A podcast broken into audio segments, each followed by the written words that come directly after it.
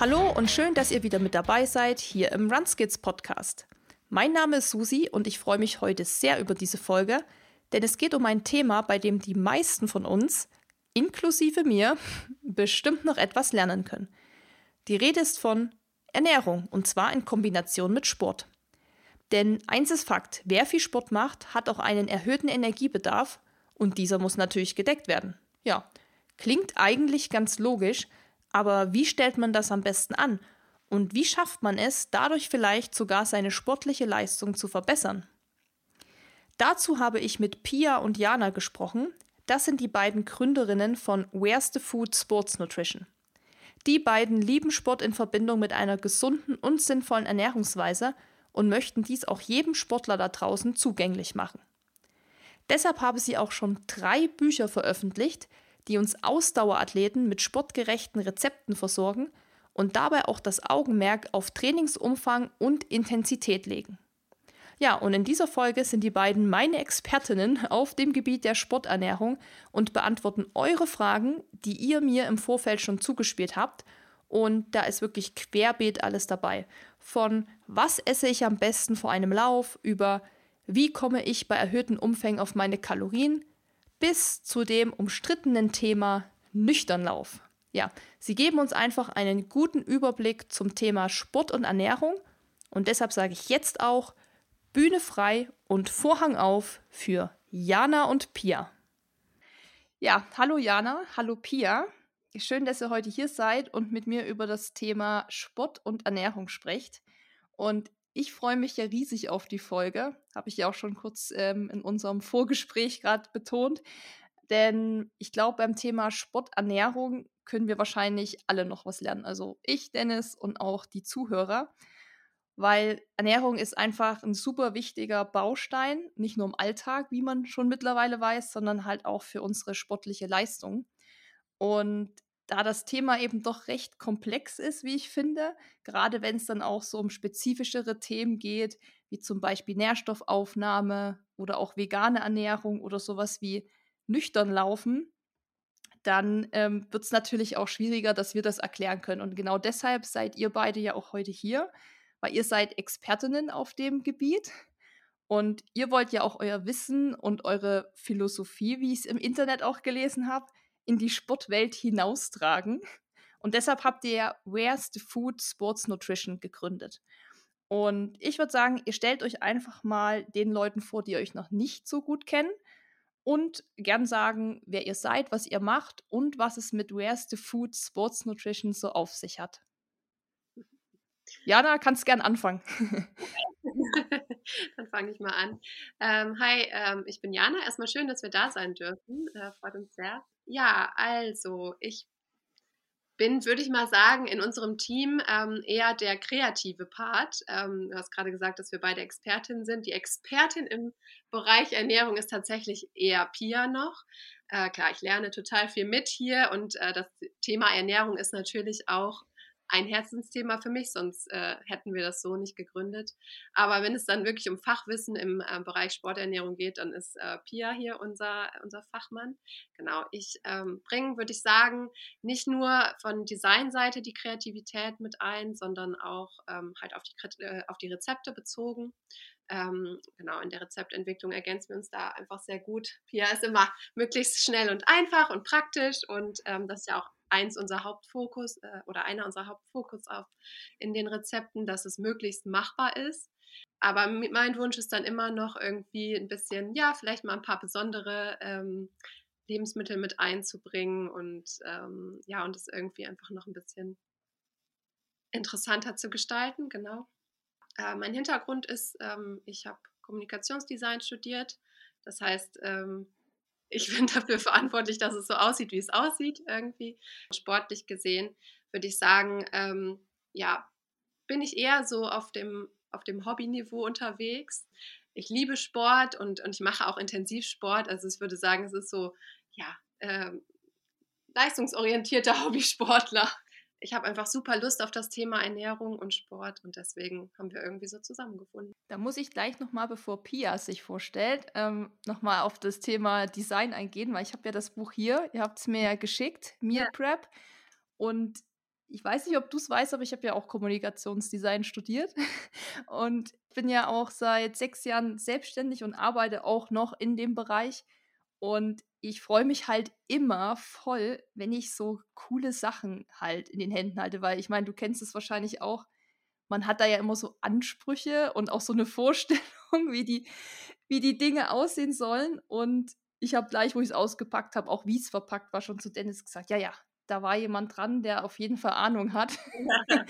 und ähm, deshalb kann ich jedem das Buch, äh, da können wir ja später eh auch nochmal drüber sprechen, über eure Bücher, ans Herz legen, weil es halt auch einfach voll Bock macht, sich das anzugucken, weil es eben so schön einfach aufbereitet ist. Schön, das freut mich sehr. Ja, ich gebe da auf jeden Fall auch immer so ran. Ich kaufe Bücher auch vorrangig nach dem Aussehen. Oder alles Mögliche, auch Lebensmittel. Im Supermarkt habe ich das auch oft, dass ich so vorm Regal stehe und intuitiv nach dem greife, was am schönsten gestaltet ist. Ja, das ist dann so das Thema Marketingopfer. Ne? Man weiß irgendwie ja selber, dass das halt oft auch nur schön gemacht ist. Also jetzt bei eurem Buch natürlich nicht, aber so bei Lebensmitteln und weiß eigentlich, dass es sich nicht unterscheidet zu vielleicht so einer günstigen Marke, die jetzt nicht so toll designt ist. Aber äh, mir geht es ganz genauso. Ich denke, oh, das sieht schön aus, ich muss es kaufen. Ja, cool. Dann würde ich sagen, Pia, äh, bist du an der Reihe und stell dich gern auch noch mal vor. Gerne, gerne. Also erstmal Hallo zusammen, ich bin Pia und ähm, ja, ich bin sozusagen der zweite Part in unserem Mini-Team. Wir sind ja eine Two-Women-Show hier und ich bin Sportwissenschaftlerin. Ich habe Sportwissenschaften an der Sporthochschule hier auch in Köln. Wir sitzen ja auch hier beide gerade in Köln studiert und da in dem Bereich dann aber auch ähm, also innerhalb meines Masters konnte ich nochmal eine Ernährungsvertiefung konkret aufs Thema Sporternährung wählen. Die habe ich ähm, dann auch entsprechend gewählt und habe auch noch parallel so ein äh, Fernstudium im Bereich äh, Advanced Sports Nutrition gemacht in Barcelona an der Uni. Ich habe also eigentlich meinen Hintergrund auch schon seit Ewigkeiten im Sport, weil ich selber, seit ich klein bin, einfach äh, verschiedene Sportarten betrieben habe und irgendwann an der Leichtathletik hängen geblieben bin bin da auf der Mittelstrecke unterwegs, laufe selber viel und gerne und mache auch noch Wettkämpfe und deshalb war natürlich irgendwann für mich so das Thema erstmal Training entscheidend und irgendwann habe ich dann auch immer mehr realisiert, okay, es ist eben nicht nur Training, sondern auch die Ernährung ist ein ganz, ganz wichtiger Schlüssel, gerade wenn es dann um die optimale Leistungsfähigkeit geht, einfach nochmal das letzte Prozent rauszuholen. Ja, und so hat sich im Prinzip über die Jahre dann mein Interesse für das Thema Sporternährung immer mehr gesteigert. Und ich arbeite auch an der Sporo noch parallel ähm, im Institut für Biochemie, da in der Abteilung für Sporternährung bin ich wissenschaftliche Mitarbeiterin. Das heißt, da bin ich auch im Bereich Sporternährung aktiv. Jetzt auch schon seit zweieinhalb Jahren bin ich dort auch und bin jetzt happy, dass wir aber halt eben auch gemeinsam, Jana und ich, jetzt dieses Thema Sporternährung einfach ähm, mit äh, Where's the Food in die breitere Masse oder zumindest in die Nischenszene, Laufsport, Triathlonsport ähm, irgendwie weitergeben können. Und das ist halt unsere Mission. Ja, genau. genau. ja, genau. Einfach jedem Menschen oder jedem Sportler vor allen Dingen halt wirklich das an die Hand zu geben, um sein Potenzial völlig auszuschöpfen, zumindest was halt die Energie dann angeht. Genau, weil es ist halt so, ich meine, wenn man gerade im wissenschaftlichen Bereich unterwegs ist, dann ähm, ist es natürlich irgendwie so, dass man viele Studien liest und ähm, so kann es sein, aber ist es tatsächlich so und wie ist es umsetzbar und ähm, was soll ich denn jetzt machen, ist dann immer die Frage. Und da haben wir halt dann irgendwie, denke ich, einfach probiert zu sagen, hey, wir wollen den Leuten was mit an die Hand geben, das ist wirklich praxisnah und vor allem auch so leicht verständlich und schön dann eben auch aufbereiten, dass auch die Leute Bock drauf haben und auch wissen, wie sie es angehen sollen. Und deswegen geht es halt auch nur in dieser Kombi, wie sie halt ist das ist eigentlich so die Mission von Where's the Food. Sporternährung leicht und einfach verständlich rüberbringen und Bock auf Kochen vermitteln irgendwie auch. Das sehe ich auf jeden Fall auch bei euch auf der Webseite und euren Büchern, dass ihr das, also da sieht man schon die Leidenschaft, die ihr habt. Ich finde, das kommt schon wirklich gut rüber und ähm, ich finde das auch voll sympathisch, wie ihr das macht. Und ich habe ja auch gesehen, Pia, du bist ja auch echt die Mega-Rakete. Also ich habe da ja, ich, ich habe da ja ein bisschen rumgestalkt, so wie man das halt dann mal so macht. Und ähm, du bist, glaube ich, irgendwie Ende letzten Jahres, also du musst mich korrigieren, weil ich es, glaube ich, nicht mehr ganz hinkriege, aber irgendwie 800 Meter eine Bestzeit gelaufen in 205 oder so, kann das sein? Nee, 209. Zwei, aber okay. Ja. ja, ist schon schnelleres Laufen, doch.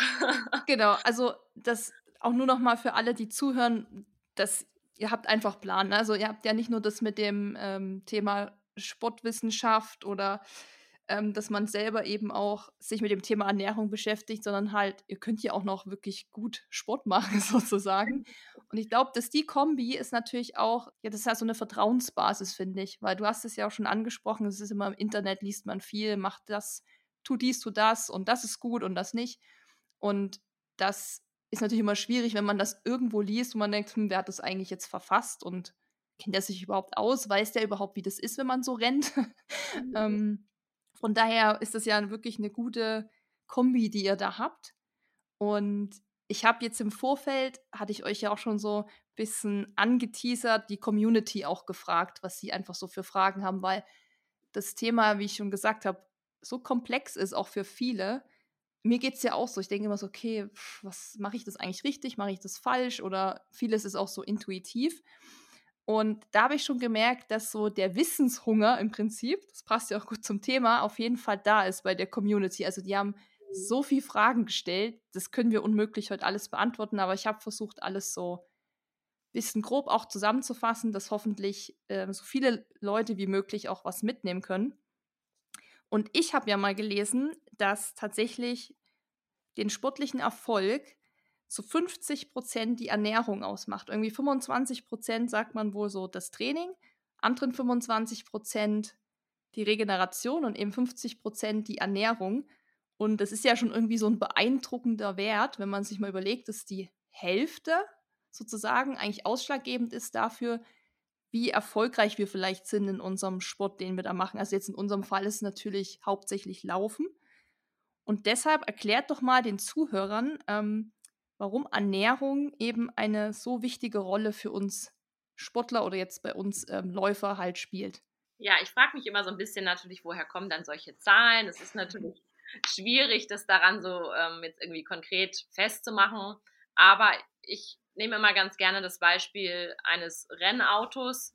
Wenn man jetzt sich irgendwie ein Formel-1-Auto anguckt und das ist mega hoch getuned und dann fehlt aber der Sprit, so, dann bringt mir das halt nichts. Ne? Das heißt, das eine geht halt ohne das andere nicht. Und ähm, deswegen, ob es jetzt 50-50 oder 60-40 ist, ist eigentlich egal. Wichtig ist, dass man für sich versteht, es ist ein Zusammenspiel. Denn äh, letztendlich, wenn wir eben laufen, draußen unterwegs sind, ähm, dann verbrauchen wir Energie.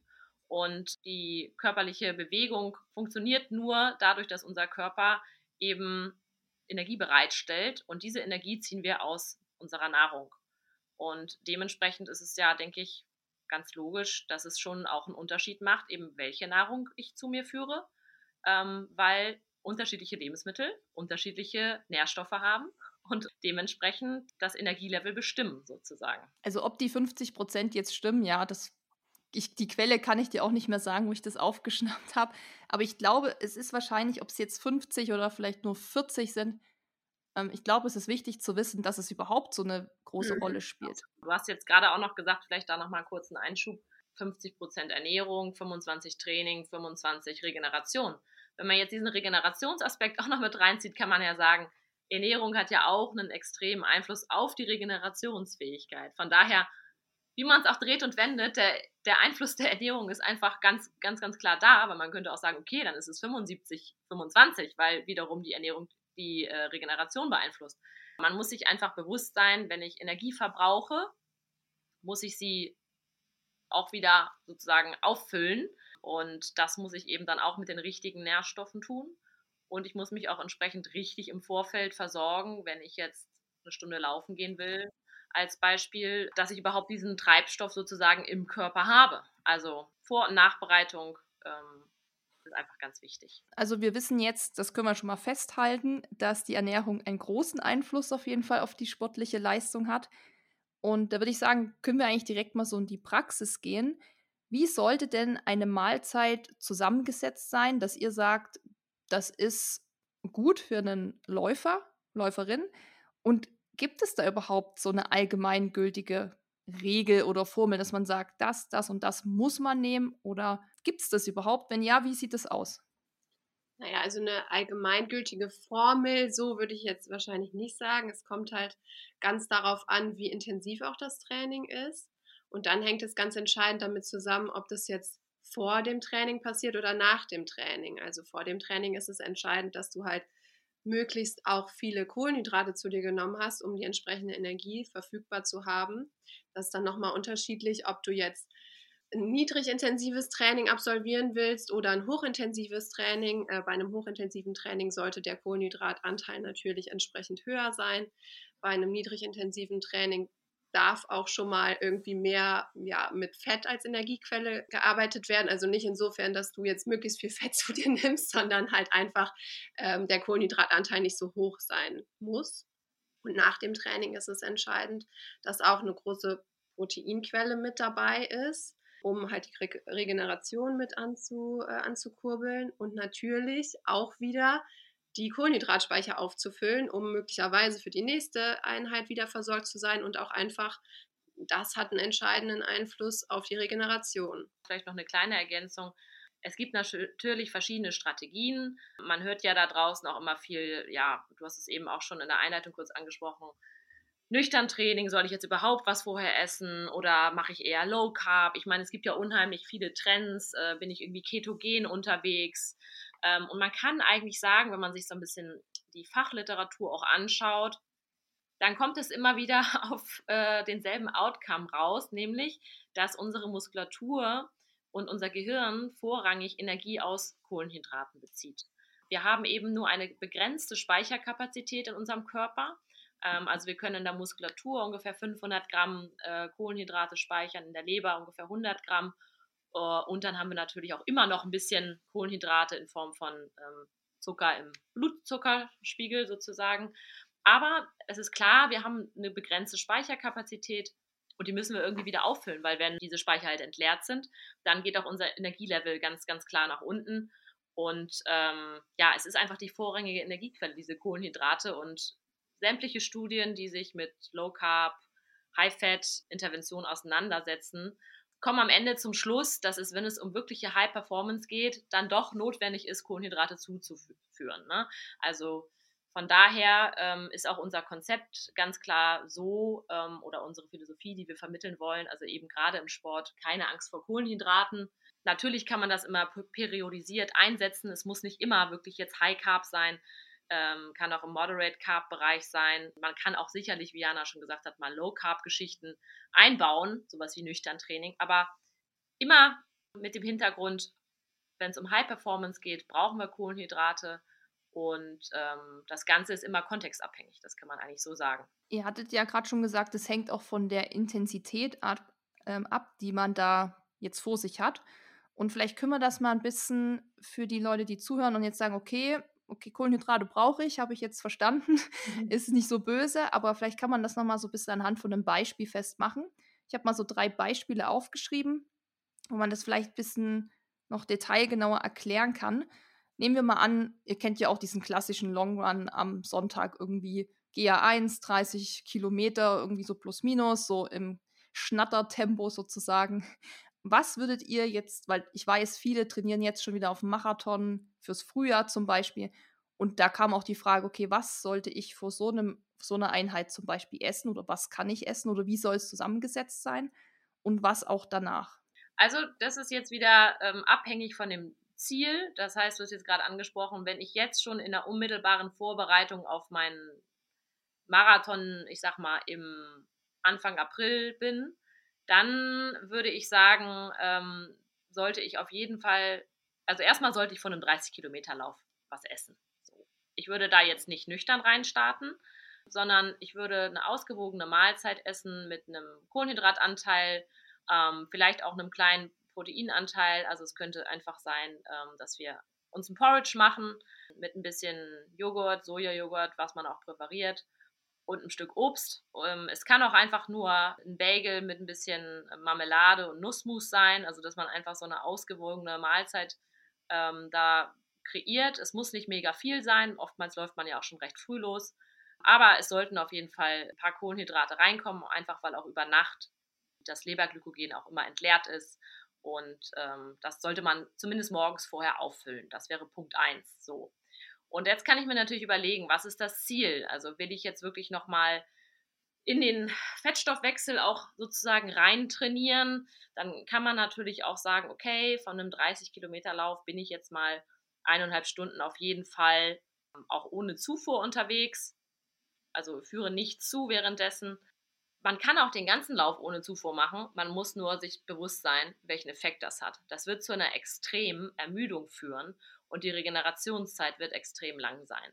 Das heißt, ich würde immer empfehlen, gerade mit Hinblick auf einen anstehenden Marathon, jetzt auch schon während der Belastung, dann spätestens nach eineinhalb Stunden eben etwas zuzuführen. Ja, also erstens, um die Aufnahme unter Belastung zu trainieren und zweitens auch, um dieses absolute Leerlaufen zu vermeiden, weil man wird feststellen, dass es hinten raus einfach super hart wird und man den ganzen Tag eigentlich nur noch am Abhängen ist, weil eben so die Speicher ja entleert worden sind. Und ähm, um die Kohlenhydratspeicher aufzufüllen, dauert es eben schon mal bis zu 36 Stunden und dementsprechend wäre auch die nächste Einheit am Tag sozusagen dadurch negativ beeinflusst und die Regeneration insgesamt. Also bei solchen langen Läufen immer im Hinterkopf haben, die sind kräftezehrend, da würde ich mit einer Energiezufuhr arbeiten. Wenn man jetzt wirklich sagt, es gibt noch eine Variante 2, wobei, ja, da sind wir beim Thema nüchtern Training. Man könnte auch, wenn man jetzt sagt, man läuft direkt nüchtern los, weil man möchte irgendwie einen nüchternen Effekt haben auf den Fettstoffwechsel, kann man das machen dann würde man ohne Frühstück loslaufen, aber dann würde ich spätestens nach 45 Minuten mich dann sehr gut versorgen im Lauf. Ne? Also das heißt ja nicht, äh, dass ich dann drei Stunden da nüchtern unterwegs sein soll. Also bitte nicht machen. Absolut nicht empfehlenswert. Von daher, das könnte man auch machen, würde ich aber auch eher so ein bisschen den Männern vorbehalten, weil es da auch Unterschiede zwischen Männern und Frauen gibt, was das nüchtern Training angeht. Vielleicht kommen wir da später dann gleich nochmal drauf. Also, wie gesagt, immer gucken, was das Ziel, tendenziell immer irgendwie was Kleines essen, verpflegen und im Nachgang, ja, ganz klar, Kohlenhydrate plus Proteine, um die Speicher wieder aufzufüllen, die Muskelregeneration durch die Proteine zu unterstützen. Und das sollte man ja auch relativ zeitnah machen, oder? Das sollte man nicht zu viel Zeit ähm, ins Land vergehen lassen, also erst hier drei Stunden in die Badewanne legen und dann mal was essen, sondern ich habe immer gelesen, so eine halbe Stunde wäre das Zeitfenster was sagt ihr dazu? Halbe Stunde oder geht da auch noch mehr oder weniger? Ja, also wichtig ist, dass man äh, möglichst schnell dann wieder Kohlenhydrate zuführt.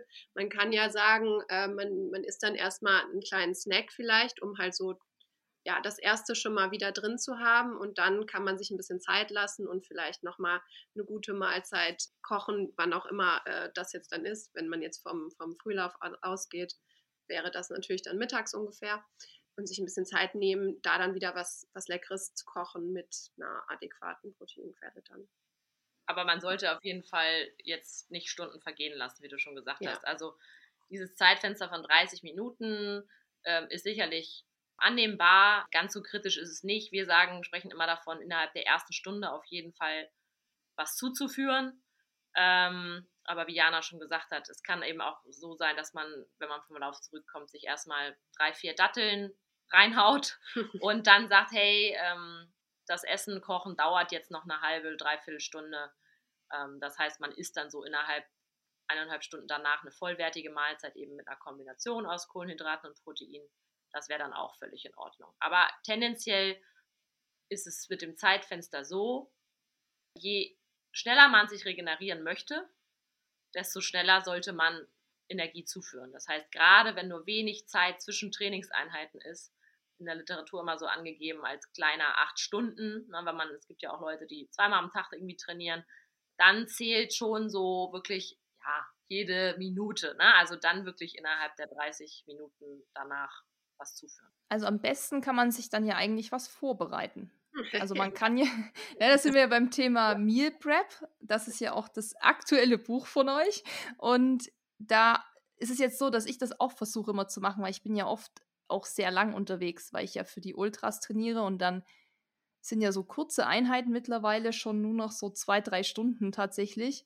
Und dann, und das ist ja trotzdem eigentlich auch schon lang. Und ja. dann versuche ich, also entweder macht mir dann Dennis immer was, dass wenn ich komme, wirklich auch schon was dasteht, dass ich dann direkt irgendwie schon was essen kann. Oder ich ja, legt mir auch so Datteln sind ja eigentlich griffbereit, die muss man jetzt nicht groß vorbereiten.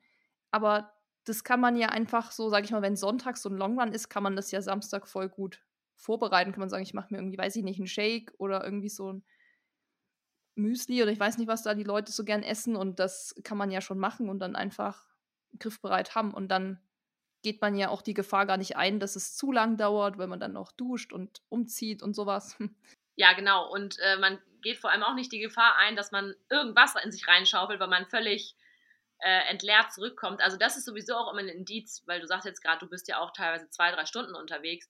Und wenn du wirklich mit so einem extremen Heißhunger nach Hause kommst und so völlig leer bist, unterzuckert, dann ist es eigentlich ein Zeichen dafür, dass du dich nicht gut versorgt hast unterwegs. Also mit einem Appetit kann man nach Hause kommen.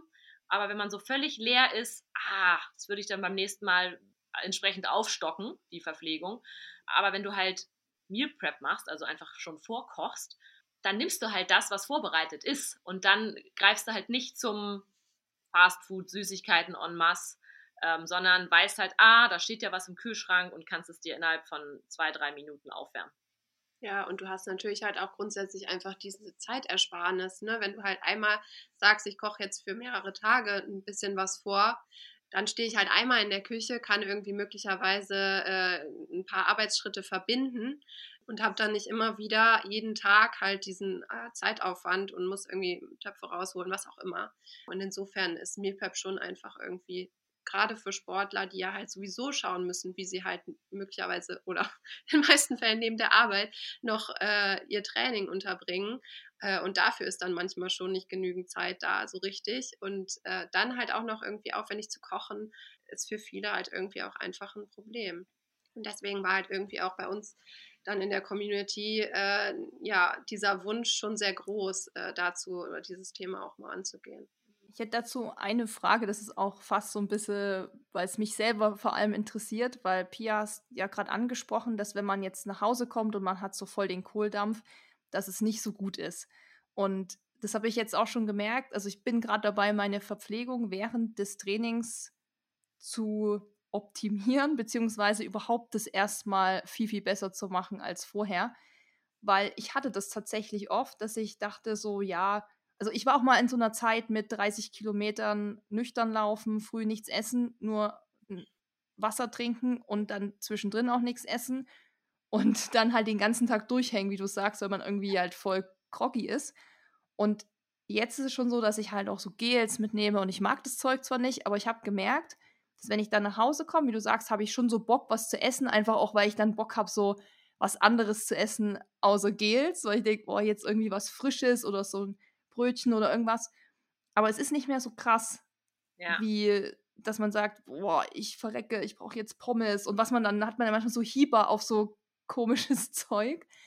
Das war jetzt so meine Frage, wenn ich jetzt mich optimal verpflege im Training, also so wirklich, wo man sagt, besser geht nicht, ist es trotzdem ratsam, dann, wenn man zu Hause ankommt, auch wenn man dann kein Hungergefühl hat, weil so geht es mir jetzt oft, dass ich dann denke, boah, ich habe jetzt gar keinen Hunger, weil ich so viele Gels und Riegel in mich reingeschoben habe, dass ich eigentlich satt bin, sollte man dann trotzdem was zu sich nehmen, wenigstens was Kleines?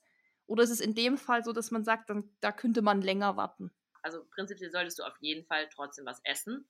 Du musst dann nicht innerhalb von 30 Minuten vielleicht was essen, ja.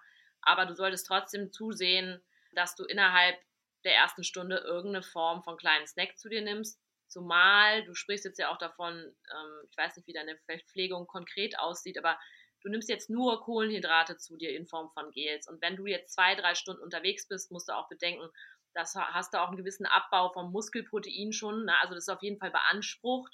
Und da sollte dann schon irgendwie ein paar Aminosäuren, also Proteine bestehen ja aus Aminosäuren, die sollten irgendwie schon reinkommen, um einfach gleich die Regeneration zu unterstützen. Von daher würde ich schon sagen, dass du trotzdem, auch wenn es einfach nur was Kleines ist, einen proteinreichen Snack zu dir nimmst, der ungefähr 15 bis 25 Gramm Kohlen, äh, äh, Proteine auf jeden Fall auch enthält. Na, das ist so der Richtwert, den man als Snack sich mal ja, notieren kann und mal, wenn man mal Verpackungsrückseiten checkt oder so, der wird auf jeden Fall benötigt, um so die Muskelproteinsynthese, also den Muskelaufbau zu unterstützen und Regeneration. Also ja, auf jeden Fall was Kleines essen und vielleicht ist es dann bei euch ja so, es äh, kommt natürlich immer auf die Tageszeit an, du isst einen kleinen Snack und zwei, drei Stunden später macht ihr dann halt eine richtige Mahlzeit. Und dann in der Regel, bis dahin kommt dann der Appetit auch wieder. Ja, der kommt, der kommt auf jeden Fall. Also ich, ich könnte ich könnt eigentlich den ganzen Tag essen, vor allem wenn man jetzt für diese Ultras trainiert. Das ist, und man rennt da irgendwie auch bei der Kälte so viel. Da merkt man richtig, der Körper braucht noch mehr Energie. Das ist so krass, wenn das dann irgendwie mhm. jede Ritze zieht, der Schnee fällt, es ist arschkalt, dann denkt man sich so, was mache ich hier eigentlich? Und dann, ja, da kriegt man irgendwie noch mehr Bock auch auf so Kakao trinken und so, weil das dann auch so dieses, es ist so ungemütlich draußen, aber ja, jetzt, es wird ja langsam besser, also. Ich, ich denke mal, das sind dann wärmende Mahlzeiten halt auch einfach gut, ne, dass man vielleicht dann auch eher statt ein Müsli ein Porridge isst oder so und da halt irgendwie einfach schon mal so die Grundwärme reinbringt. Ja, voll. Also ich habe eine Zeit immer so Acai Bowl gegessen. Das, mhm. das, geht jetzt nicht, weil ich das mit diesen gefrorenen Früchten immer mache. Und das ist mir einfach zu kalt. Ja, also, das ist im Sommer total. total. Ja, absolut. Ich meine, da haben wir ja auch, ähm, hast du jetzt noch nicht angesprochen, ich werfe jetzt einfach mal kurz trotzdem in den Raum. Wir haben ja auch noch so zwei saisonale Bücher. Einmal eine Summer Edition und Winter Edition, wo wir eben so ein bisschen Wert auch auf Regionalität der Produkte legen, was ist wann angesagt, will ich jetzt gar nicht in die Tiefe gehen. Aber was ich dazu sagen wollte, war, da ist eben unser Fokus auch so, dass wir uns darauf ähm, konzentriert haben, okay, was isst man eher im Sommer und was eher im Winter? Und wir haben dann eben in der Winter Edition zum Beispiel, wie du schon gesagt hast, eher mal so ein Porridge oder mal auch einen Eintopf, also wirklich so ein bisschen Herzensessen. Herz, Herzensessen, genau, weil und im Sommer, klar, kann man dann so eine Bowl machen, aber da habe ich im Winter auch überhaupt gar keine Lust drauf. Also, ja, stimmt. Genau. Ja, kann, kann ich bestätigen. das war ja jetzt so, okay, wir sind so ein bisschen noch in andere Themen abgedriftet, aber wir hatten ja jetzt das Beispiel mit diesem Long Run, also wie man es da machen kann.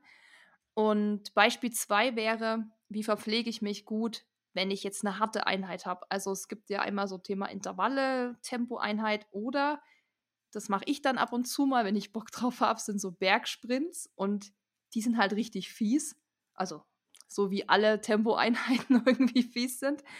Und was kann ich dann da oder was ist da gut, was ich vorher nehme oder vielleicht auch gar nichts oder wie mache ich es dann am, danach, wenn ich wieder zu Hause bin? Ich meine, die meisten können dann wahrscheinlich erstmal gar nichts essen, weil man noch Blut schmeckt von der Einheit. Also wie, ja. wie macht man es da am besten?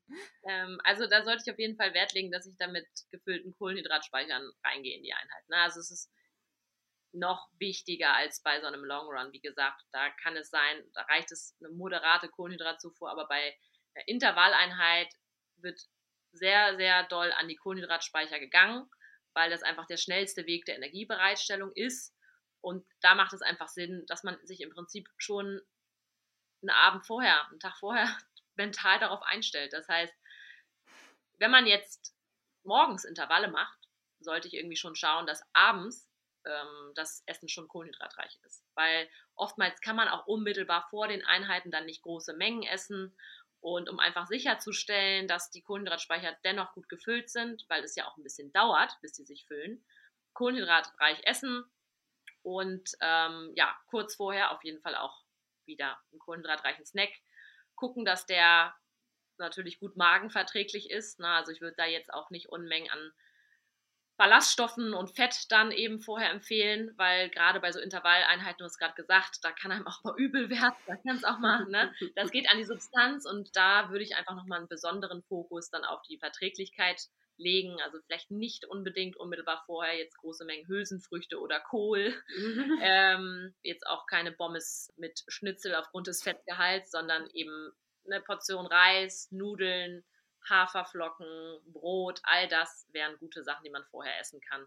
In der Regel sind die Einheiten ja kürzer, also na gut, ich weiß nicht, wie lang bei dir Intervalleinheiten sind. Zum Glück auch nicht so lang, weil sonst würde ich das nie machen. Ja, genau, so dass man halt da sagen kann, bei mir jetzt, gut, ich bin auch Bahnathletin, das ist ein bisschen anders, kann aber so das Hauptprogramm ist meistens in einer guten Stunde durch.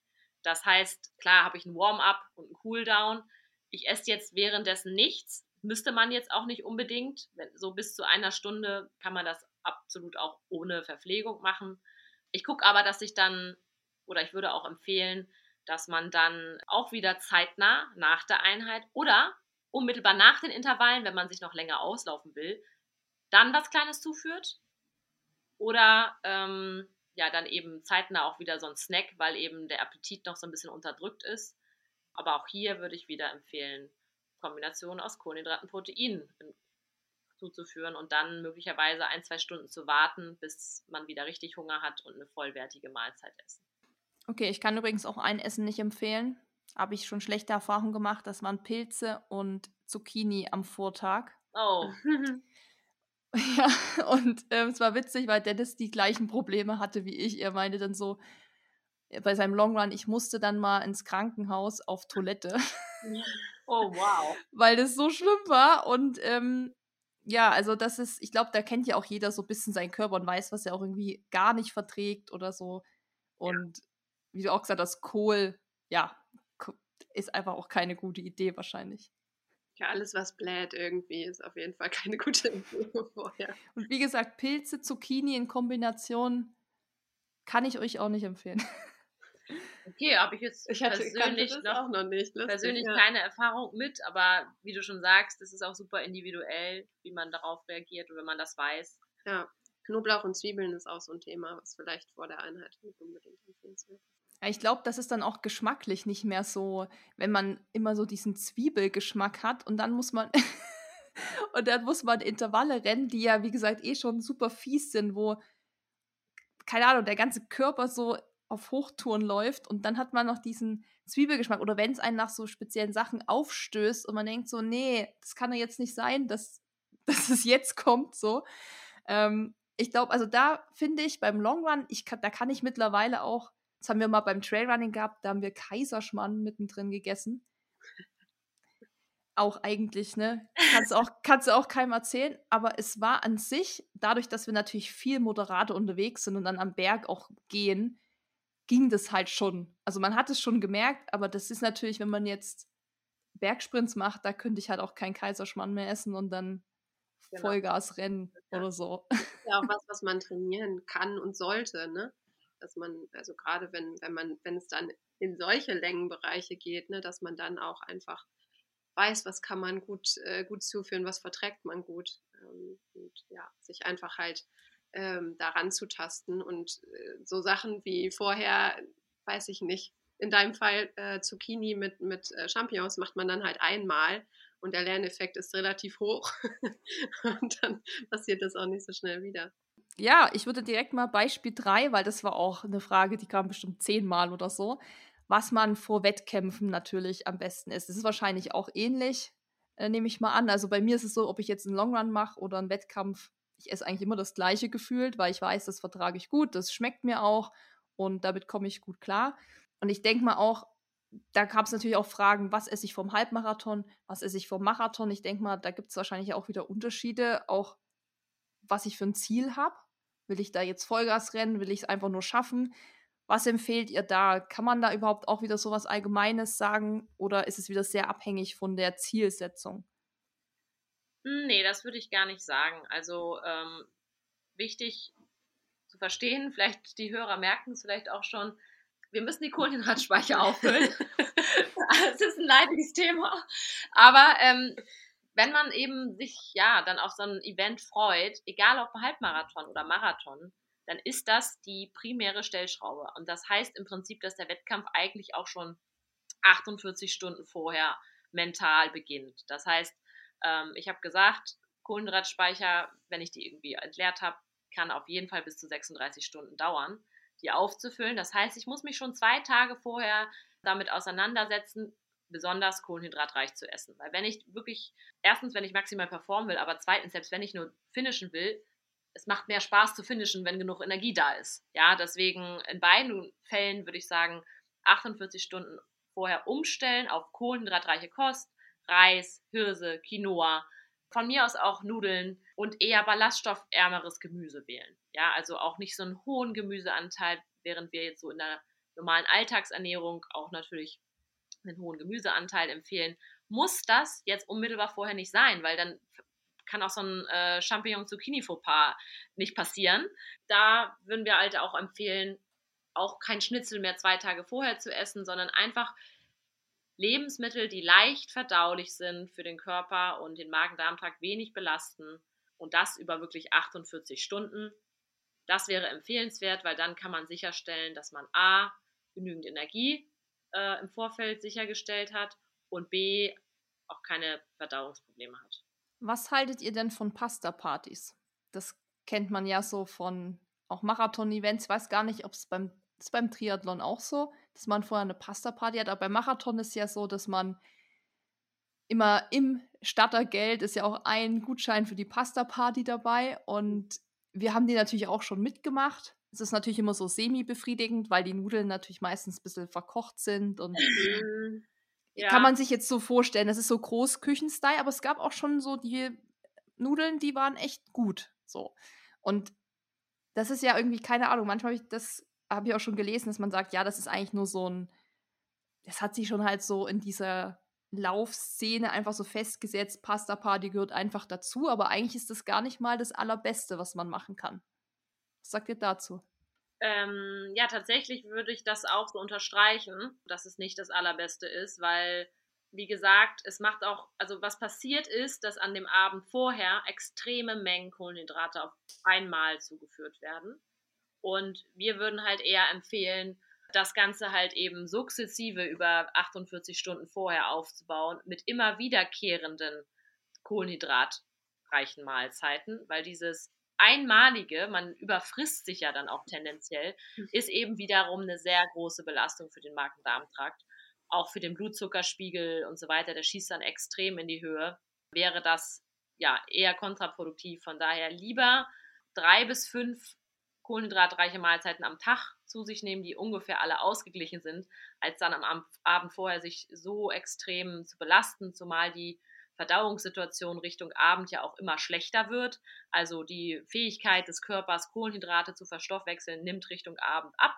Deshalb würden wir das auch nicht unbedingt so empfehlen. Also man kann natürlich eine Pasta essen, aber in diesen Unmengen nicht. Und äh, ja, man muss da auch einfach nochmal unterscheiden. Pasta ist halt oft auch sehr glutenreich. Gluten ist natürlich, wenn man jetzt keine Unverträglichkeit hat, kein Problem, aber es kann halt eben ja eine Belastung sein, wenn man dann solche großen Mengen Gluten zuführt. Und das ja, sollte man auf jeden Fall erstens vorher mal testen, individuell und nicht am Abend dann da Pasta essen, wenn man es sonst nicht macht. Von daher ist es, glaube ich, mehr so ein psychologischer Aspekt, der da mitschwingt. Wir sind da auch umgestiegen von Pasta. Also wir essen fast immer Milchreis tatsächlich. Wollte ich gerade sagen, Reis ist eine der beliebtesten mhm. Sachen und auch am ja, besten verträglich eigentlich fast. Weil ja. es auch nahezu äh, glutenfrei ist. Früher auch haben Pasta-Partys oft mitgemacht, weil das so ein bisschen auch einfach cool ist von der Atmosphäre, wenn man dann da sitzt und so. Aber so rein von dem, wie wir gemerkt haben, was es uns taugt, haben wir dann auch gedacht, so ja, nee, eigentlich ist es auch nicht genau so das, was wir ja. brauchen. Und mit dem Milchreis fahren wir eigentlich ganz gut. Also das muss man halt mögen, aber man muss ja auch keinen Milchreis essen. Man kann ja auch anderweitig den Reis irgendwie verarbeiten. Genau. Ja. Nee, also Reis ist wirklich eine der Sachen, die wir auch häufig empfehlen, weil das Praktische ist halt auch, du musst ja auch relativ hohe Kohlenhydratmengen reinkriegen. Und bei Nudeln kann man sich ja vorstellen, die haben ja auch schon ein viel höheres Volumen durch den Wasseranteil. Und äh, der Reis ist ja ein bisschen kompakter, aber trotzdem mit einer hohen Energiedichte, sodass es leichter ist, auch eine höhere Menge Kohlenhydrate zu sich zu nehmen, eigentlich über den Reis nochmal als über die Pasta. Es müsste eigentlich Reisparty heißen dann. Ja, da wäre ich auch dabei. Und Milchreisparty klingt noch besser, weil da habe ich, in, ja, je nachdem wie der zubereitet ist, eben auch noch durch entweder die Milch oder pflanzliche Milch, wie auch immer, habe ich dann äh, da auch noch mal eine Proteinquelle bei, was auch gut ist und äh, nicht irgendwie nur Pasta mit Tomatensauce. Ne? Also weil mhm. auch das, gerade wenn es der Abend vor ist, da sollte man schon auch noch sicherstellen, dass ein bisschen Protein dabei ist, um einfach auch die Muskulatur nochmal da entsprechend mit den Aminosäuren zu versorgen. Okay, also machen wir da schon einiges richtig mit unserem Reis. Absolut. Juhu, immerhin ein was. Das ist schon mal gut. Ja, wir haben ja jetzt viel über Essen schon gesprochen und Ernährung vor und nach dem Lauf und auch schon so ein bisschen zwischendrin. Eine Sache, die oft gefragt wurde, war natürlich auch das Thema nüchtern laufen. Da hatten wir ja gerade anfangs das auch schon mal aufgegriffen. Und da ist natürlich die Frage, ist es überhaupt zu empfehlen? Und auch ist es für jeden zu empfehlen, weil da habe ich auch wieder mal irgendwo was gelesen, dass das für Frauen wo auch gar nicht so empfohlen wird. Mhm. Und ich mache es zum Beispiel auch nicht mehr. Ich habe mir gedacht, irgendwie habe ich da jetzt keinen Effekt gemerkt, dass ich, dass ich jetzt sage, oh ja, das taugt mir voll. Ich habe es mir zwar mal eingeredet, oh, jetzt bin ich da krass nüchtern gelaufen und so, mhm. aber ich mache es auch gar nicht mehr. Also egal, was ich jetzt mache, ich esse immer eine Kleinigkeit oder trink was oder so. Aber was ist eure Meinung zum Thema Nüchternlauf? Kann das jeder machen oder nicht? Ja, also wo du jetzt gerade schon mal beim Thema Frauen warst, also da würden wir vor allen Dingen in der zweiten Zyklushälfte ähm, das eher nicht mehr empfehlen. In der ersten Zyklushälfte kann man das schon machen als Frau. Ja, das ist ja auch so grundsätzlich super abhängig davon, wie du dich damit fühlst. Ich glaube, dein Körper sagt dir dann auch schon ganz, äh, ganz gut, ob du damit gut klarkommst. Ähm, aber in der ersten Zyklushälfte ist es so, dass man schon annähernd wie ein Mann trainieren kann. Widersprich mir, wenn es nicht so ist. Von daher eher in der zweiten Zyklushälfte darauf achten, dass du da möglichst halt auch vorher dich ausreichend verpflegst. Ähm, ja, weil da einfach genügend schon im weiblichen Körper passiert, ähm, was halt irgendwie Energie zieht. Ja, man muss sich halt generell fragen, was ist das Ziel des nüchternen Trainings? Was passiert da überhaupt? Und Hauptziel ist ja die Verbesserung des Fettstoffwechsels. Und äh, wenn man sich das Ganze eben unter Laborsituationen anguckt, dann passiert da auch was. Also die Fettoxidation messbar verändert sich und verbessert sich. Das heißt, ist erstmal gut, aber tatsächlich ist nicht immer automatisch der Übertrag auf die Leistungsfähigkeit gegeben. Also nur weil ich auf Stoffwechselebene messen kann, dass, ich, dass meine Fettoxidation höher ist, heißt das nicht automatisch, dass sie auch meine Leistungsfähigkeit verbessert. Es macht natürlich Sinn, gerade du bist viel im Ultra-Endurance-Bereich unterwegs, den Fettstoffwechsel schon zu trainieren, ja. Aber man muss sich einfach bewusst sein, dass es ein sehr ein zusätzlicher Trainingsreiz ist. Ne?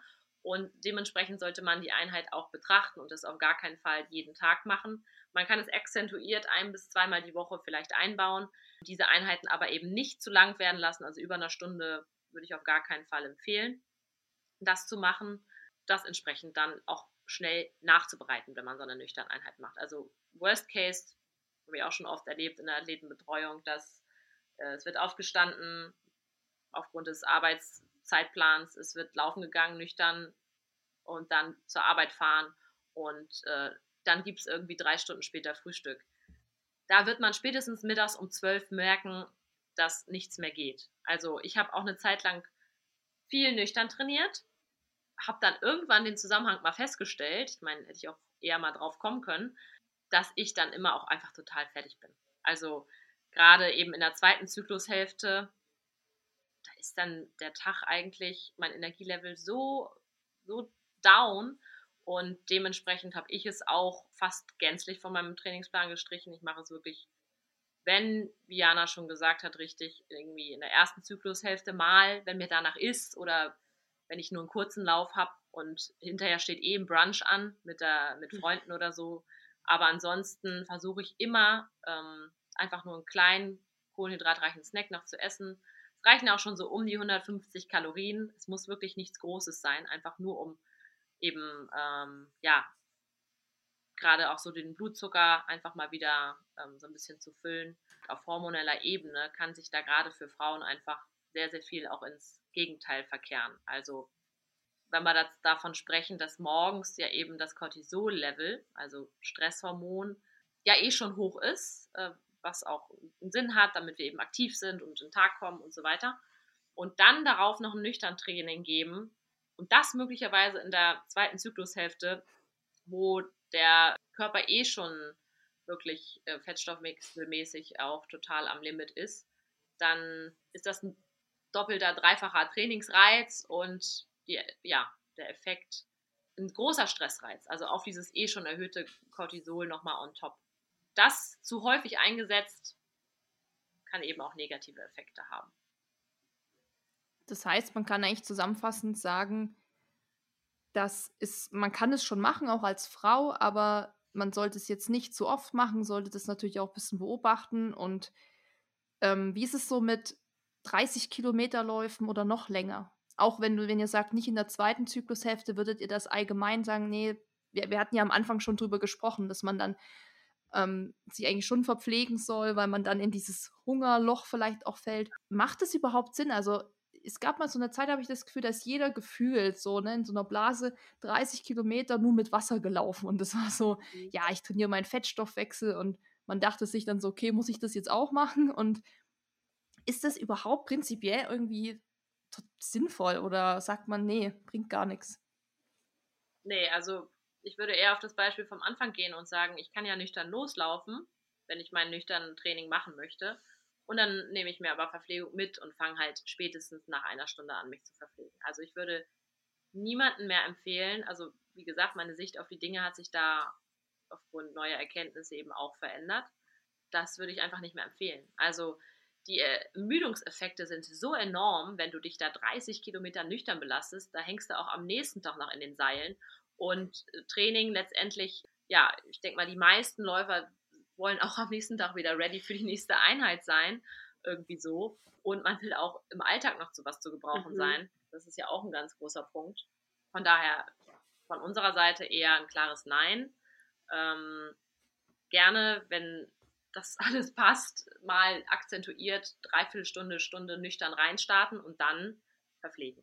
Und es geht ja auch nicht darum, sich äh, möglichst intensiv zu quälen und dann halt auch auf allen Ebenen, äh, wie du ja auch schon sagst, wie das früher halt irgendwie auch oft, äh, oft so war und sich dann so gegenseitig hochzuschaukeln und zu sagen, boah, ich konnte jetzt die 30 Kilometer komplett ohne Verpflegung laufen, sondern es geht ja darum, ein geiles Training zu haben und Bock am Sport und wenn du dir dann auch noch das Essen versagst, also ich glaube, das äh, führt eher weniger zum Ziel. Ja, genau. Also das ist es eigentlich gut auf den Punkt gebracht, weil was viele nicht verstehen ist, diese eine Einheit, es muss nicht eine Mördereinheit geben, äh, die dich besser macht, sondern es geht darum, kontinuierlich gute Reize zu setzen und das wiederkehrend mit einer hohen Qualität. Da wirst du eben nicht in der Lage zu sein, wenn du dich regelmäßig einmal die Woche sonntags mit einem 30er nüchtern abschießt, dann brauchst du immer bestimmt bis Dienstag, Mittwoch, bis du regeneriert bist.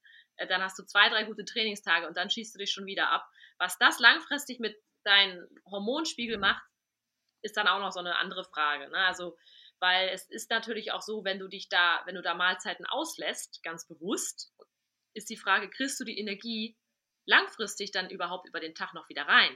Oder kommst du nicht sogar in den Energiedefizit? Und dann sind wir natürlich bei einem Thema, was gerade auch nochmal bei Frauen oft so ein bisschen unter, unter den Tisch fällt. Da gibt es dann Veränderungen im Menstruationszyklus oder möglicherweise sogar das Ausbleiben der Menstruation. Und das wären alles so Indizien, dass man sagt, okay, hier herrscht jetzt ganz klar so ein Energiemangel und dann steigt das Risiko für Stressfaktoren, Ermüdungsfrakturen, Verletzungen generell und das wiederum hemmt ja unseren langfristigen Trainingsaufbau. Ne? Und da sehen wir auch eben wieder ganz klar dieses Zusammenspiel von Sport und Ernährung. Ne? Und wenn das eine eben nicht da ist, dann kippt das ganze System. Also wenn die Ernährung mhm. nicht adäquat ist, kann ich auch nicht gut trainieren echt interessant und glaube ich auch gut zu hören, auch für viele, die das vielleicht so exzessiv betreiben, das Thema und da immer noch, ja, vielleicht denken, dass das irgendwie total gut ist. Ja. ähm, das ist ja nicht nur so nüchtern laufen, es gibt ja auch so andere Trends, sowas wie Intervallfasten. Das habe ich auch schon gemacht. Hat mir auch ehrlich gesagt getaugt, mhm. weil ich so ein, ich bin so ein Typ Snacken.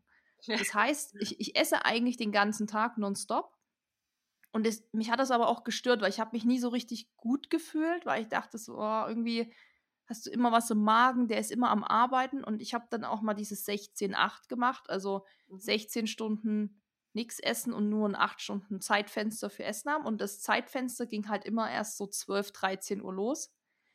Und kann man sich jetzt ausmalen, wenn man natürlich morgens läuft, weil man sonst keine Zeit hat, bin ich dann natürlich nüchtern gelaufen und natürlich habe ich davor und danach auch nichts gegessen. Mhm. Ich habe jetzt nicht unbedingt gemerkt, dass es mich total beeinträchtigt hat, aber es hat sich schon irgendwie falsch angefühlt, muss ich ehrlich sagen. Ich dachte so, okay, jetzt bist du irgendwie gerannt und jetzt könntest du eigentlich was essen, also hast schon so ein bisschen Appetit, aber musst halt bis 12 oder 13 Uhr warten, weil dann halt erst dieses Essenszeitfenster da losgeht.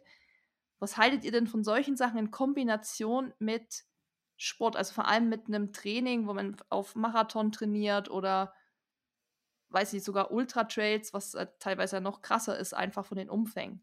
Nicht viel. also relativ einfach zu beantworten. Nicht viel. Es ist sicherlich ein Modell, was für einen Autonormalverbraucher sinnvoll ist, weil einfach viel zu viel gegessen wird. Ja, also ein Großteil der Bevölkerung profitiert davon, wenn auch einfach mal keine Nahrungsaufnahme da ist. Und ähm, dieser Fasteneffekt hat ja schon auf Zellebene ja einen regenerativen Effekt, was Erkrankungen, kardiovaskulär, Blutfettwerte und so weiter angeht. Es ist auf jeden Fall nicht von der Hand zu weisen, aber wie gesagt, man muss immer wieder kontextabhängig denken. Mhm. Und für einen Ultraläufer, Marathonläufer macht das absolut gar keinen Sinn. Also dann müsste man immer innerhalb dieser acht Stunden auch trainieren. Das wäre dann meine Empfehlung. Wenn man das machen möchte, dann geht dein Modell nicht, sondern da muss man sagen, ja, ich esse nur zwischen 12 und 8, aber ich trainiere dann halt auch nur zwischen 12 und 8. Dann ist es sicherlich machbar. Anders würde ich es nicht empfehlen. Aber so richtig, ja, ich hatte das Gefühl, so richtig hat das auch nicht funktioniert halt, weil du musst dieses Zeitfenster ja auch so jeden Tag einhalten können. Und es funktioniert mit dem normalen Leben oft nicht, wenn du arbeiten musst, trainierst. Also es geht eben nicht immer, dass man dann nachmittags trainiert, sondern man muss manchmal ja morgens, weil dann hat man Termine oder so. Und ich empfand es dann schon, wenn es dann so ins, ins Training auch wieder ging, so richtiges Training, habe ich das dann auch nicht mehr gemacht, weil es einfach, das war mir auch zu kompliziert, das alles so abzutimen und dann so zu gucken, wann kannst du jetzt essen, wann nicht. Und wie geht das mit dem Training zusammen? Ich fand das ehrlich gesagt dann auch so ein bisschen, das ist ja ein zusätzlicher Stress und da hatte ich gar keinen Bock mehr drauf. Ich denke auch, dass das halt vielleicht auch kein Modell ist, was man jetzt so sein ganzes Leben lang fährt, sondern dann eher was, was man mal irgendwie zeitweise einsetzt und dann am besten halt dann auch in Phasen, die nicht trainingsintensiv sind, sondern möglicherweise in der Off-Season oder so. Da hatte ich das, glaube ich, auch gemacht, Off-Season. Da habe ich das mal angefangen und da ging das auch ganz gut. Aber wie du sagst, dann so in dem richtigen Training taugt es nicht mehr so. Das ist auch was, was Jana und mir total wichtig ist. Die Ernährung muss in den Alltag integrierbar sein und sollte nicht zu einem zusätzlichen extremen Stressor werden. Und wenn man sich dann eben so selbst reglementiert mit dieser 16-8-Regel, dann nimmt man möglicherweise am normalen Leben nicht mehr so teil, sagt irgendwie Termine ab, weil man da in dem Zeitraum ja gar nicht mehr essen kann. Und ja, das ist alles ein bisschen too much. Äh, essen sollte auch immer noch Spaß machen. Das ist auch, uns auch wichtig in der Vermittlung. Mhm. Es ist ein wichtiger Teil des Lebens und es hat auch einen gesellschaftlichen Aspekt. Und ja, von daher ist es sicherlich ein Modell, was auch bei gewissen Krankheitsbildern durchaus Sinn machen kann, diese Fastengeschichte, äh, aber jetzt für den Sportler per se jetzt nicht als ähm, nicht zu empfehlen. Und vielleicht darf ich noch einen Zusatz machen, ganz kurz, weil den kann ich jetzt zwar nicht ja, anhand einer Studie belegen, aber es ist etwas, was ich jetzt echt schon häufig auch beobachtet habe. Viele erhoffen sich durch dieses nüchtern Training oder durch dieses lange Fasten in Kombination mit Training am Morgen eine Verbesserung des Fettstoffwechsels, Gewichtsabnahme, Körperzusammensetzung, Verbesserung Richtung mehr Muskeln, weniger Fett, weil man ja so viel Fett verbraucht in dem mhm. nüchternen Zustand. Und ähm, was ich aber beobachtet habe, bei mir selber, aber auch bei ja, bei vielen anderen Athleten ist, dass das Gegenteil passiert. Ähm, die Körperzusammensetzung verbessert sich nicht. Möglicherweise gibt es eine Gewichtsabnahme, weil insgesamt weniger Energie zugeführt wird. Aber die Problemzöhnchen, wo es ein paar Fettpölzerchen gibt, die einem nicht so zusagen und, und, und, die nehmen eher zu. Und das macht auch total Sinn, weil das mhm. ähm, Cortisol-Level so hoch ist, der Körper so gestresst ist, dass ja, der Fettabbau gehindert wird. Denn Cortisol hemmt die Fettverbrennung und von daher, ähm, was ich ganz klar, also Case Study by myself, aber auch bei anderen sehen kann, ist, wenn ich mich rund ums Training ähm, gut verpflege, insgesamt eine gute Energiezufuhr habe, sinkt mein Körperfettanteil und nicht durch nüchtern Training oder durch lange Fastenzeiten in Kombination mit Training. Es ist einfach ein zu hoher Stressor. Der Körper speichert das dann ein, weil er in so einem Notzustand ist. Mhm. Und ja, wer wirklich das Ziel hat, vielleicht auch nochmal das Verhältnis äh, Muskelmaske-Fett zu verbessern, sollte wirklich eher um eine, ja, Wert auf eine Periode, periodisierte Ernährung rund ums Training, so wie wir sie besprochen haben, äh, legen. Ja, sehr guter Denkanstoß auf jeden Fall. Und ich glaube, das kann man auch bei sich gut ähm, selbst feststellen. Also ja. ich habe ja dadurch auch jetzt nicht signifikant total viel abgenommen oder so. Das war jetzt auch nicht in erster Linie das Ziel, aber Ich habe schon gedacht, okay, eigentlich müsste man vielleicht abnehmen, aber ich habe dann auch eher gedacht, irgendwie haut das nicht so hin. ähm, aber ich finde es manchmal auch okay, wenn man es mal ausprobiert und wenn man dann merkt, es geht nicht, dann finde ich es auch okay. Aber sonst, ja, wir haben ja jetzt viel über Essen und jetzt wiederum nicht Essen und Fasten und, und nüchtern laufen gesprochen. Es gab noch ein paar Leute, die gesagt haben, dass sie durch die erhöhten Umfänge, diese vielen Kilometer, die sie auch im Marathontraining laufen oder im Ultratraining, viel mehr Hunger haben und sie es nicht schaffen, das ist was, was ich mir einfach gar nicht vorstellen kann, weil das mir nie passieren würde, mhm. dass sie es nicht schaffen, die Kalorien zu sich zu nehmen. Und da war die Frage so, wie kann man das machen, vor allem mit gesunden Kalorien? Also, dass man jetzt nicht eben reinkommt und sagt, ich esse jetzt einfach drei Snickers, die haben ja auch einfach ein paar Kalorien, sondern dass man es am besten Fall natürlich noch mit guter Nahrung macht. Was habt ihr da für Tipps für Leute, die sagen, ey, ich habe so krass Hunger und ich kriege die Kalorien nicht rein? Also ich denke, dass da auch ein großer Einflussfaktor sein kann, flüssig sich zu ernähren und, und halt zu sagen, okay, ich ähm, bereite mir für zwischendurch halt irgendwie möglicherweise was vor, was ich dann schnell mal in den Mixer werfen kann, um halt halt da dann halt Kohlenhydrate und möglicherweise Proteine, je nachdem, was für ein Zeitpunkt es jetzt ist, verfügbar zu haben, um, um dann schon mal eine Grundenergiemenge wieder reinzubekommen. Wahrscheinlich auch einfach sich Snacks vorzubereiten, um halt dann zwischendurch auch immer mal wieder was zu haben. Grundsätzlich nach unserem Buch Kochen, würde ich mal sagen, weil da halt einfach viele, ähm, viele Mahlzeiten drinstehen, wo die halt einfach passend zum Training ähm, sich gestalten.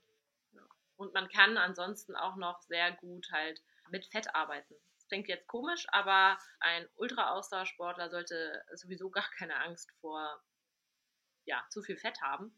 Ne? Und da kann man auch sich dann nicht vorm Training, ne, aber nach dem Training spricht nichts dagegen, ähm, während der Normalbürger vielleicht nur einen Esslöffel Olivenöl ranmacht, kann man auch mehr Olivenöl ranmachen, kann man sich noch eine extra Portion Nüsse drauf machen. Also man kann einfach versuchen, die Energiedichte über Fett deutlich zu erhöhen, wenn es erstmal darum geht, überhaupt Energie reinzukriegen. Und natürlich, wir haben es schon angesprochen, auch Lebensmittel zu wählen, dessen ja, Energiedichte auf dem Volumen eben hoch ist. Also vielleicht nicht die Kartoffel, weil die Kartoffel ist zwar lecker, aber da muss ich auch wirklich viel von essen, um die gleiche Menge Kohlenhydrate über Reis reinzukriegen. Und da ist man schon vorher gesättigt, einfach wegen dem Volumen. Und da würde ich dann wirklich, oder würden wir eher sagen, hey, guck mal, dass du vielleicht mehr so Couscous, Bulgur, Reis integrierst, anstatt eben Nudeln und Kartoffeln. Wenn es dir schwerfällt, guck, dass du vielleicht in so einen Shake, wie Jana gesagt hat, auch einfach einen Esslöffel Nussbutter mit reinhaust und noch einen Esslöffel Öl, dass du diese Energiedichte hinkriegst. Das würden wir auf jeden Fall empfehlen. Ein Zusatz vielleicht noch. Es ist dann am Ende des Tages auch in Ordnung, wenn man mal einen Snickers isst. Ne? Auch das kann Teil einer guten Sporternährung sein, weil was ich dann auch schon erlebt habe, ist, dass Sportler dann gesagt haben, ja, aber ich kriege die Energie nicht rein und was denn jetzt eigentlich wichtiger, gute Ernährung oder Energie? Und da muss man ganz klar sagen, am Ende ist es Energie, weil wir haben ja, also wir Sportler haben ja im Vergleich zu, zu den Nicht-Sportlern schon eine deutlich höhere Nährstoff, also höhere Gesamtenergiezufuhr. Darüber nehmen wir ja auch schon mehr Nährstoffe zu uns. Und wenn wir dann eben, sag mal 20 Prozent, 80-20-Regel wieder, wenn wir dann eben auch nochmal einen Snickers und ein Stück Kuchen essen, dann ist es völlig in Ordnung, wenn wir unsere, wenn unsere Hauptmahlzeiten eben gut gestaltet sind. Und besser als in so einen Energiemangel zu kommen dadurch infektanfällig, verletzungsanfällig zu werden, ist dann ein paar Haribos zu essen und ein Snickers, ist jetzt mal ganz platt gesagt. Ne? Nicht als Hauptmahlzeit, aber wenn es gar nicht anders geht, ist das auch in Ordnung. Wo wir auch wieder bei dem Thema Integrierbarkeit im eigenen Alltag sind. Ne? Also Essen und Training sollte beides Sport, äh, Spaß machen. Und, ähm, und insofern ist es auch, wie Pia sagt, halt völlig in Ordnung, wenn man dann zwischendurch mal ein Stück Kuchen isst, ähm, um halt einfach sich gut zu versorgen in dem Fall, weil man einfach die entsprechende Energie hat, um, um äh, ja, ein adäquates Training zu fahren. Das wollte ich jetzt hören, so als, Snicker, als Snickers-Fan.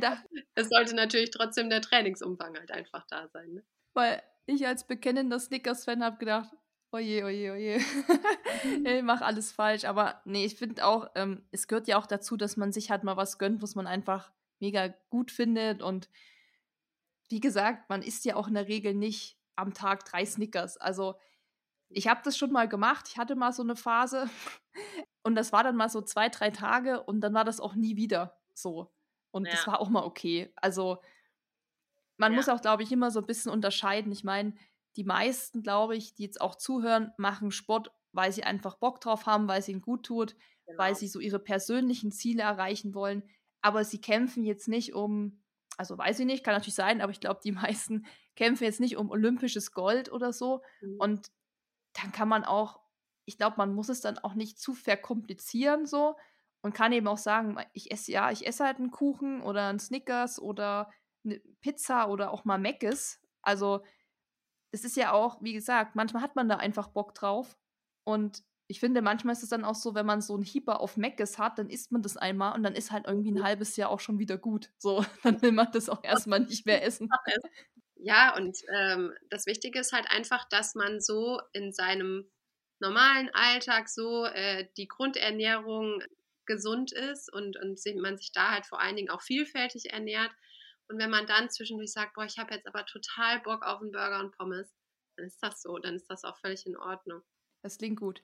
Mhm. Ja, letzte Frage, weil das ist natürlich immer so schwierig, kann man immer sehr schwer wahrscheinlich beantworten, aber was ist denn oder gibt es überhaupt die richtige Ernährungsform? Also Frage vegan, vegetarisch oder doch alles. Ähm, die Frage nach veganer Ernährung kam natürlich oft, geht das überhaupt oder sollte man das lassen?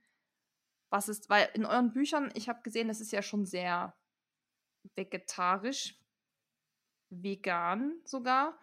Habe aber auch gesehen, dass ihr da manchmal auch so einen Zusatz hattet, ähm, wenn jemand Fleisch essen möchte. Da stand, ich glaube, irgendwo mhm. ganz am Anfang war das, ähm, was er dann halt machen soll. Also ihr habt das quasi ja auch schon im Buch gar nicht ausgeschlossen oder habt gesagt, jetzt nur pflanzlich oder bitte esst ganz viel Fleisch. Was ist da so eure Meinung dazu? Ja, also du hast schon gesagt, wir wollen erstmal alle einschließen, denn um es ganz einfach zu beantworten, es gibt nicht die klare Empfehlung, vegane Ernährung ist besser, vegetarische Ernährung ist besser oder eine Mischkost ist besser. Gibt es nicht, sondern die Ernährung muss bedarfsdeckend sein. Das ist immer die Aussage. Bedarfsdeckend heißt, sie muss uns ausreichend mit den entsprechenden Makronährstoffen und Mikronährstoffen versorgen. Und wie ich das gestalte, das ist eigentlich jedem selber überlassen. Ne? Also ähm, da gibt es kein richtig und kein falsch. Es gibt aber so ein bisschen, was den Fleischkonsum und tierischen Konsum angibt, natürlich äh, auch von der Deutschen Gesellschaft für Ernährung so Upper Limits die einfach sagt, okay, hey, zum Beispiel beim Fleischkonsum sagt sie jetzt, die Deutsche Gesellschaft für Ernährung, ja, eigentlich nicht mehr als 500 Gramm pro Woche, das muss nicht sein. Dementsprechend ähm, kann das jeder für sich frei entscheiden. Es gibt aber natürlich Tendenzen darauf, dass es schon Sinn macht, viele Aspekte ethisch, moralisch, umwelttechnisch, dass man sich eben zum Großteil pflanzlich ernähren sollte. Ja, und so haben wir unsere Bücher eigentlich auch aufgebaut. Also, wie du es schon selbst gesagt hast, wir haben uns jetzt gerade in dieser Meal Prep Edition dazu entschieden, rein vegetarisch das abzubilden, weil wir irgendwie beide auch ja nicht Unmengen Fisch und Fleisch essen. Also ich zum Beispiel seit Jahren gar nicht, also weder Fisch noch Fleisch, ich bin jetzt selber Vegetarier, aber ich kann total verstehen, wenn Leute auch mal ein gutes Stück Fleisch essen wollen. Uns ist einfach in der Kommunikation wichtig, dass es dann eben ein gutes Stück Fleisch mhm. ist und nicht das vom Aldi, Lidl für 1,90, sondern eben ein bisschen höherwertiger. Und von daher kann man sagen, jede Ernährungsform ist für Sportler möglich. Sie sollte aber stets einen hohen pflanzlichen Anteil haben, weil hier auch in der Regel die Nährstoffdichte höher ist und man als Sportler einfach auch sehr, sehr viele Nährstoffe verbraucht. Die gehen über den Schweiß verloren. Wir haben generell einen höheren Bedarf als Sportler. Und da macht das dann schon Sinn, sich da eben möglichst vielfältig zu ernähren. Das wollen die Leute, glaube ich, hören, zu wissen, dass das alles möglich ist. Also es gibt ja auch viele Athleten. Ich hab, wir haben hier, glaube ich, auch ein paar Bücher da, die rein pflanzlich sich ernähren und die auf jeden Fall super Leistungen bringen. Also das zeigt ja auch, dass es halt geht. Schon seit vielen Jahren, glaube ich. Und ja, ich denke auch, es muss halt letztendlich, das muss ja jeder für sich entscheiden, welchen Weg er da einschlägt. Aber es ist, glaube ich, gut zu wissen, dass einfach jede Form der, ja, oder der Ernährungsform einfach möglich ist. Und genau. dass es eben auch rein pflanzlich geht. Ich glaube, ähm, da muss man vielleicht auf ein paar Sachen achten, aber wenn man sich da reinliest, da gibt es ja auch viele Quellen mittlerweile, viele auch Podcasts und Bücher, glaube ich, ist das eigentlich machbar, würde ich sagen. Also du hast es angesprochen, es ist halt ein bisschen komplizierter, eine vegane Ernährung. Äh, mhm. Vor allem die vegane Ernährung, die vegetarische, ja, die ist gar nicht so viel unterschiedlich zu der äh, Mischkost. Ne? Klar sind da noch Fisch und Fleisch dabei, aber diese Milchprodukte sind dann eben schon, machen den Unterschied zwischen vegetarisch und vegan aus und man muss sich einfach als Sportler dann mehr mit dieser Ernährungsform auseinandersetzen. Jetzt einfach nur die Lebensmittel wegzulassen, ist absolut nicht empfehlenswert, weil dann kommt man ziemlich sicher in eine Mangelernährung. Das heißt, ich muss einfach wissen, dass mir gewisse Nährstoffe wie Kalzium, Vitamin B12, Eisen, äh, Jod und auch Zink, ja, das wären zum Beispiel so ein paar kritische Nährstoffe, dass man einfach entweder gezielt Lebensmittel integriert, die reich an diesen Nährstoffen sind, oder B12 ist eigentlich nicht möglich, würde ich immer empfehlen zu supplementieren bei Veganern ja, da gibt es so ein paar Stellschrauben, an denen man drehen kann. Wollen wir jetzt auch vielleicht gar nicht zu sehr ins Detail gehen. Nur die Message ist halt wichtig, man muss sich damit auseinandersetzen, aber dann ist es machbar. Ich glaube, da könnte man einen eigenen Podcast ja. drüber machen über das Thema genau. vegane Ernährung. Und ähm, wir hatten tatsächlich schon mal einen vor zwei oder drei Jahren, da ging es auch um vegane Nahrungsergänzungsmittel oder wie man, auf was man einfach achten muss. Und das hat schon, glaube ich, auch ähm, ja auch uns damals viel geholfen, dass wir auch mal so eine Nährstoffanalyse gemacht haben, Bluttests gemacht haben, weil wir essen auch beide vegetarisch, aber auch viel vegan. Also wir versuchen immer, wir sagen immer so wenig wie möglich vom Tier einfach aus. Also bei mir ist es aus ethischen Gründen. Ja, und da hat es natürlich, ja, und da hat es natürlich Sinn gemacht, einfach zu sagen, äh, wir checken das mal ab. Und ähm, es ist eh immer gut, mal so zum Arzt zu gehen und zu gucken, wie es einem so geht. Also das ist ja als, als Läufer nie verkehrt. Genau, das würde ich also generell empfehlen, nicht nur bei Veganern, sondern wie du schon sagst, einmal im Jahr sollte auf jeden Fall jeder mal so ein Checkup machen. Gerade auch äh, mal vielleicht Vitamin D mit testen lassen. Das ist ja auch so ein kritisches Vitamin. Ja, um zu gucken, wie ist die Versorgung. Thema Eisen im Laufbereich ist ja auch immer mal wieder bei uns Frauen, aber auch bei Männern ein Thema. Von daher so ein Checkup einmal im Jahr ist auf jeden Fall sinnvoll kann ich nur unterstreichen, weil bei Dennis wurde dann zum Beispiel dies, äh, der Eisenmangel festgestellt und der war sehr, sehr kritisch. Der war so kritisch, dass er dann auch Infusionen bekommen hat. Mhm. Und er hat es eben gemerkt an, er ist müde, die Leistung kann er gar nicht mehr abrufen. Und man hört es jetzt schon öfter mal und jetzt ist er ist halt so ein Thema drin natürlich, er hat sich ja viel damit beschäftigt, auch was kann man da jetzt machen und ja, es ist immer noch, also er muss das immer noch ja supplementieren, vor allem oft über Infusion, also mit diesen Tabletten und so. Mhm. Das wird schon gar nichts mehr. Und bei mir ist es sowieso, ich habe, glaube ich, einfach mega Glück. Ich hatte noch nie einen Eisenmangel, obwohl ich seit 22 Jahren auch kein Fleisch mehr esse. Aber da hat man vielleicht auch, ja, einfach mal dann Glück, dass ja. es halt bei einem so ist. Ähm, von daher kann ich es wirklich, ähm, das ist echt auch so eine wichtige Message, dass man das abcheckt, weil das kann auch dann sehr schnell zu sehr gravierenden Folgen führen, wenn gerade beim Eisenmangel die Werte so schlecht sind, ähm, dass das auch schon an Organe geht. Also da hört dann irgendwann auch der Spaß. Es hat ja nichts mehr nur damit zu tun, dass man dann nicht mehr so schnell rennen kann. Das ist dann das kleinste Problem, glaube ich. Man sollte aber auch nicht einfach mal so irgendwas dann supplementieren, weil man meint, das könnte einen jetzt unterstützen, sondern auch da ist es dann halt sinnvoll, mal zum Arzt zu gehen, ein großes Blutbild zu machen und zu gucken, wo sind denn die Stellschrauben, die mir jetzt tatsächlich gerade irgendwie gut tun.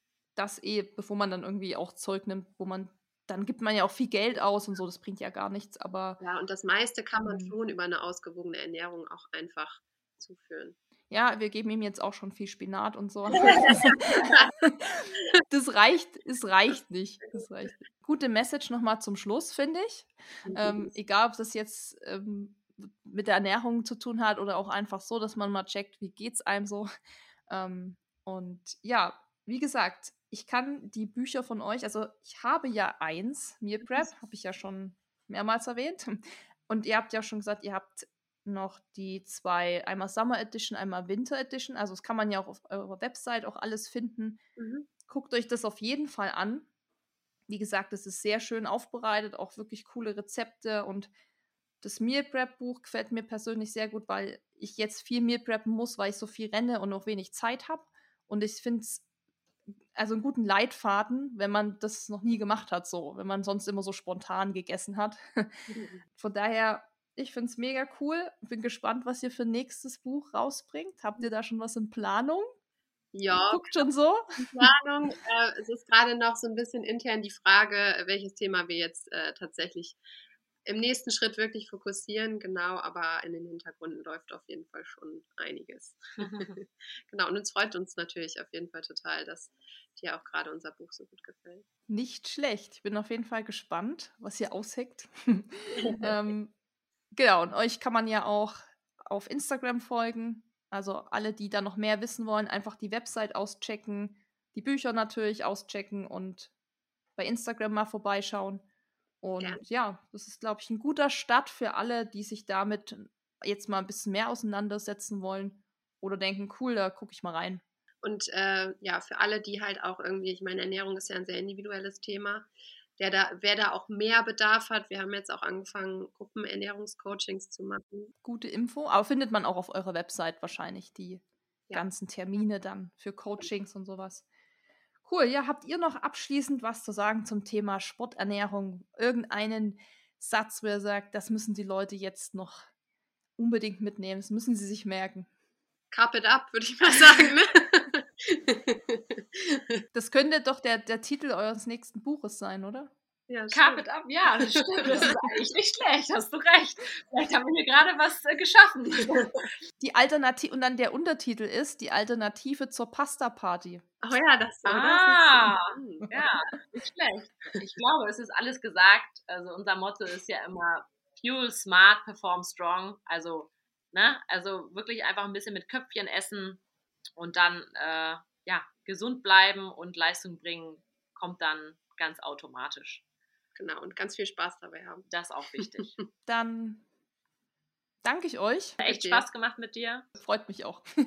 ja, sehr cool. Ja, dann vielen Dank und dann wünsche ich euch schon mal einen schönen Nachmittag und Abend. Das Danke. wünschen wir dir auch. Danke. Dir auch. Ciao, Tschüss. Wenn dir dieser Podcast gefallen hat, hinterlass uns eine Bewertung und abonniere diesen Kanal, damit du auch in Zukunft keine Folge mehr verpasst. Für noch mehr Motivation und Trainingstipps folge uns auf Instagram unter dem Namen RunSkills sowie auf Facebook und Pinterest oder besuche unsere Website www.runskills.de.